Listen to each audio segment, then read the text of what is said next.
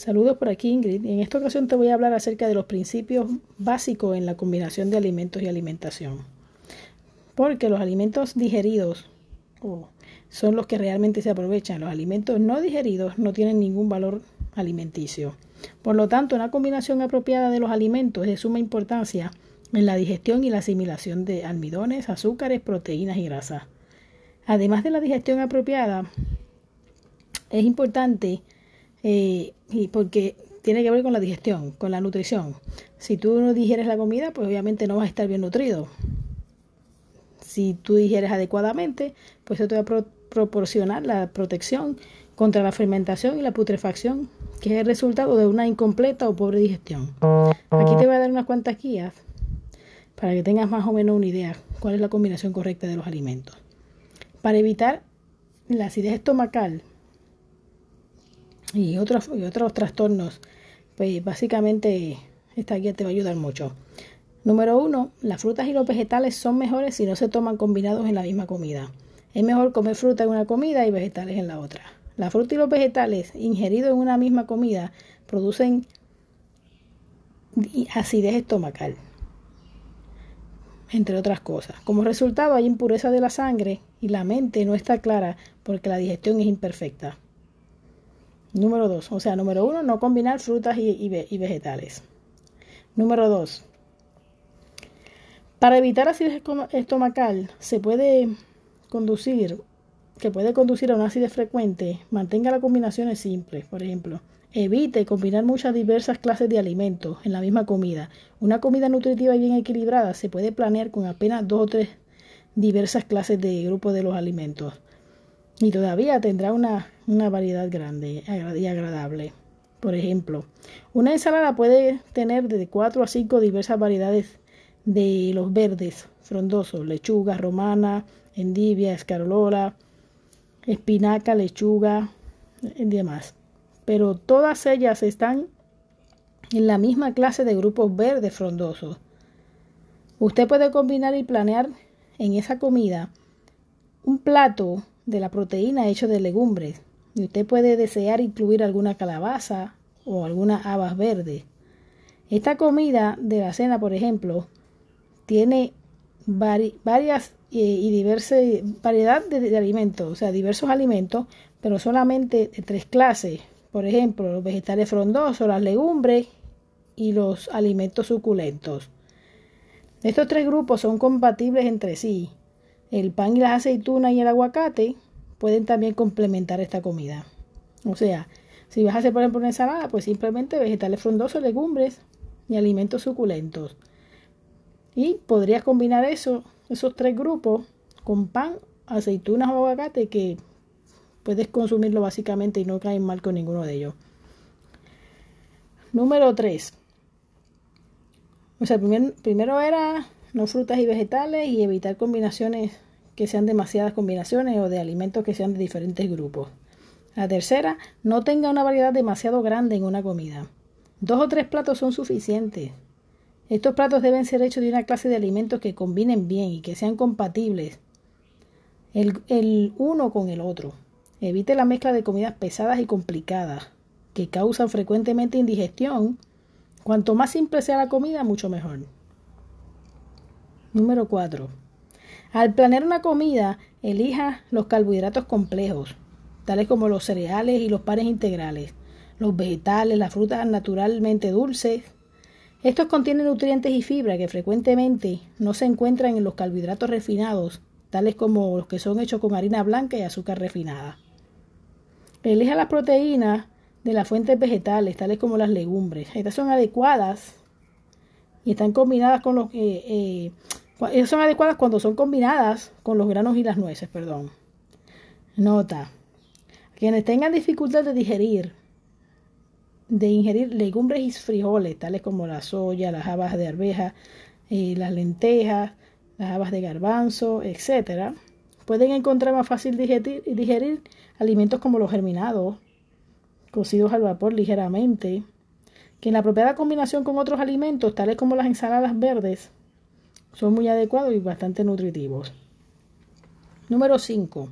Evite el uso de grasa. en, los alimentos, sobre todo las grasas de origen animal o los aceites refinados.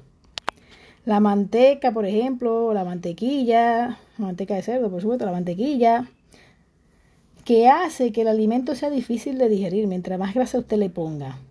Reduciendo el producto total de la grasa en la preparación de los alimentos, incluyendo las grasas vegetales, especialmente las que han sido hidrogenadas, que esa no debería ni que consumirla, que son, porque son un paso en una buena dirección para tener un corazón saludable. El uso de aceites líquidos, tales como la canola, el de maíz, el aceite de oliva, debe ser pensado en frío, porque el aceite de oliva es algo que se remota a los tiempos bíblicos. Y básicamente los tiempos bíblicos ya se sabe el aceite para hacer comida, para cocer el pan y demás, ¿no? Pero usted debe buscar que ese aceite debe ser bastante natural. Se debe utilizar escasamente para realizar para realzar solamente el sabor de los alimentos, porque no sé si usted ha notado, pero si usted hace un guiso con agua, no le queda tan bueno como si le echa una gotita de aceite. O sea, el aceite se puede usar para realzar el sabor y hacerlo más apetitoso.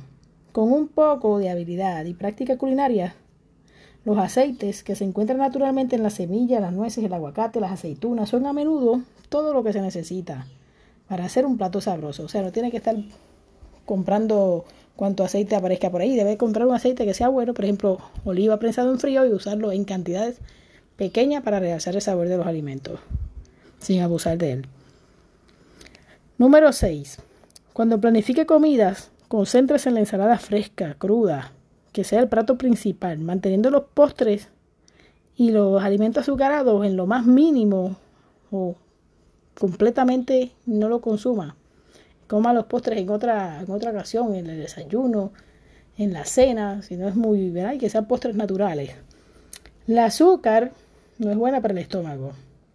Causa fermentación, nubla el cerebro, pone de mal humor y causa una disposición petulante, entre otras cosas. Pero cuando usted mezcla la leche y el azúcar, ellas obstruyen el sistema, irritan los órganos digestivos, afectan el cerebro y cuando se usa azúcar en grandes cantidades, es más perjudicial que la misma carne. Da cáncer y da un montón de cosas. La carne es lo peor que usted puede comer, pero el azúcar y la carne son hermanitos.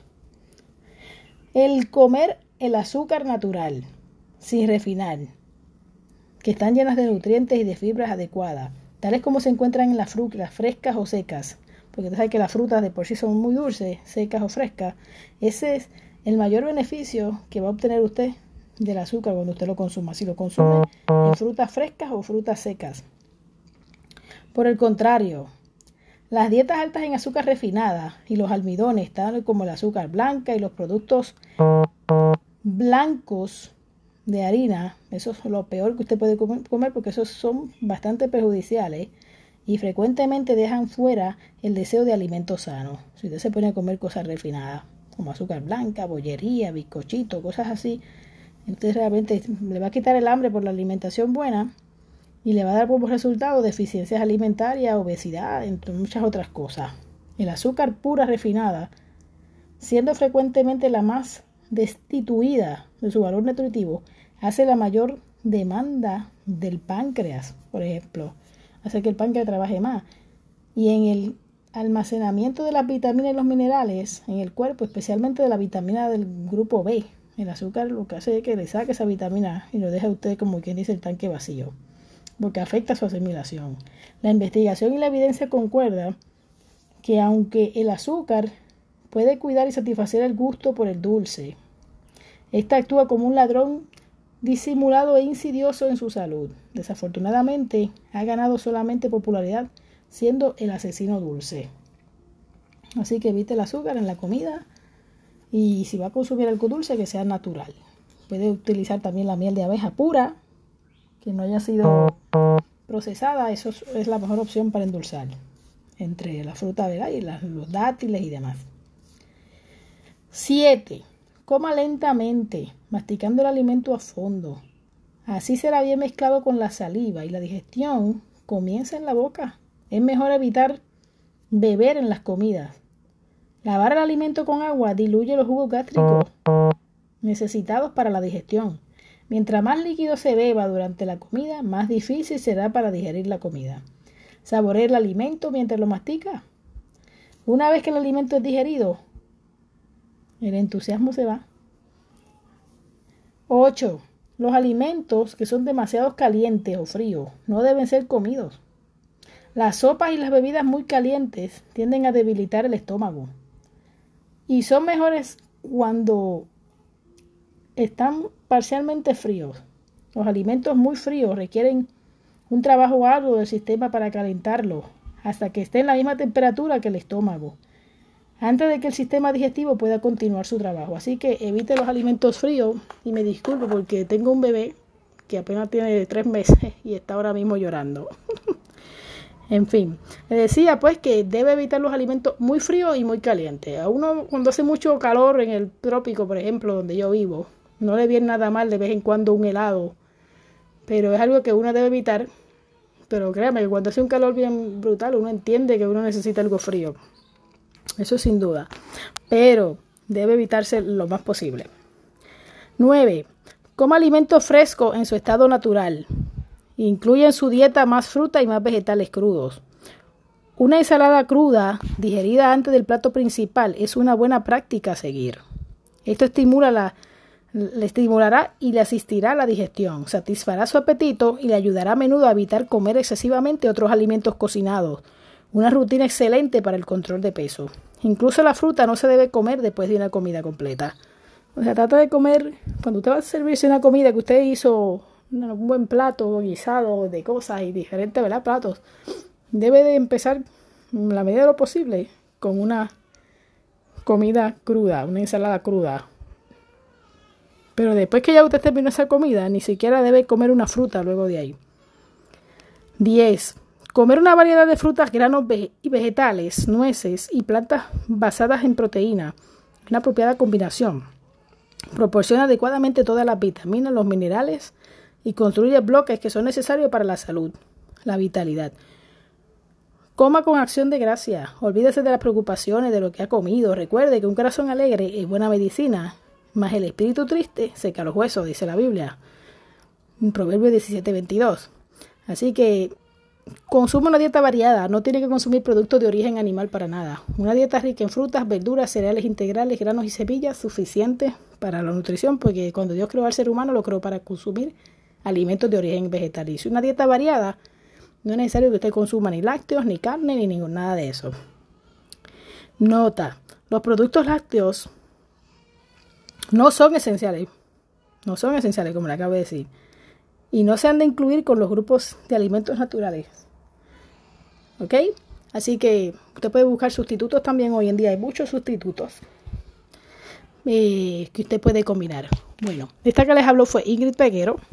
Esta es la combinación sencilla de los alimentos y alimentación. Eso está disponible también en mi blog.